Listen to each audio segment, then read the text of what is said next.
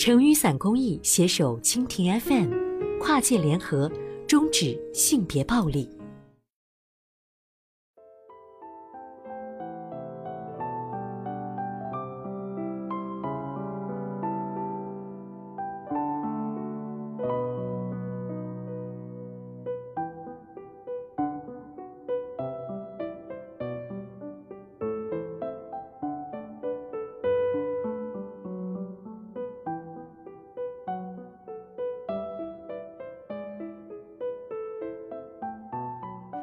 跨界联合，终止性别暴力。大家好，这里是成语伞频道。在工厂遭遇了性骚扰，这让很多人悲伤难过，甚至想过死亡。但现在，为了维护自己的权利，并且不让对方伤害更多人，他们不再忍气吞声。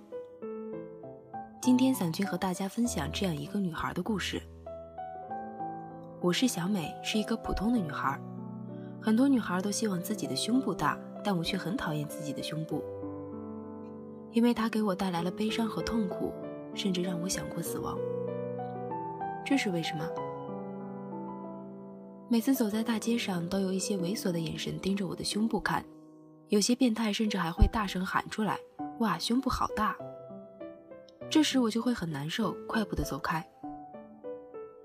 很多年前，我在一个工厂上班，有一个男工在车间里当着很多人的面叫我咪咪，当时站在旁边的同事们都在笑。我心里很难受，真想找个地洞藏起来。我很快的躲开了他们的视线，但每当那个男工见到我时，都会那样叫我。从此，我害怕去上班，更害怕见到他。晚上睡觉，我也会忍不住想着他那猥琐的笑，越想就越睡不着，几乎都快崩溃了。我想过跳楼，但又没有勇气。我也警告过他说：“你再这样叫，我会向厂领导反映这件事。”可是他却越来越猖狂。我该怎么办？有一天，我和他工位被调到一起，他也就更猖狂了。上班时，他经常叫我咪咪，还跟旁边的男同事说下班后去看电影，电影里的胸部会很大，像两个南瓜一样等等之类的话语。这让我无法再忍下去了。我就写了一封投诉信交给组长，但组长说这件事要去找更高职位的领导，于是我又去找人事部经理。他看了那封信后说会去了解这件事。过了两天，组长问我想怎么处理，我说他必须向我道歉，而且以后不准那样叫我。但最后那个男工并没有向我道歉，他选择了离职。这件事在车间传开，有一些人表示我做的很对，但大部分同事会觉得我做的过分了。他们认为人家只是开个玩笑而已，何必当真？听听就过了，我却害人家离开厂里，现在多难找工作。他们的话让我更加难受，身为受害者的我反而被指责。那一段时间，我经常在想，难道我真的做错了吗？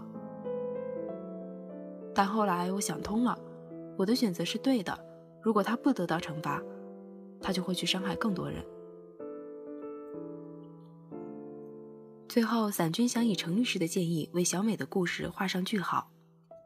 依据二零零五年修订的《妇女权益保障法》第四十条规定，禁止对妇女实施性骚扰，受害妇女有权向单位和有关机构投诉。在本案中。男工同事的日常行为举止已经构成了性骚扰，小美在本案中的做法完全正确，值得赞赏。在遭遇职场性骚扰的，可通过四个途径来救济，具体如下：一、私立救济，以法律许可的方式和在法律允许的限度内保护自己的权利，依据《女职工劳动保护特别规定》第十一条规定。在劳动场所，用人单位应当预防和制止对女职工的性骚扰。据此，遇到性骚扰时，若骚扰情况还处于苗头阶段或者暧昧不清情形，可取得同事、朋友的帮助与支持，并可主动向本人所在单位、行为人所在单位、街道居委会、各级妇女联合会等反映投诉。本案中，小美采用的就是此种途径。二、行政保护。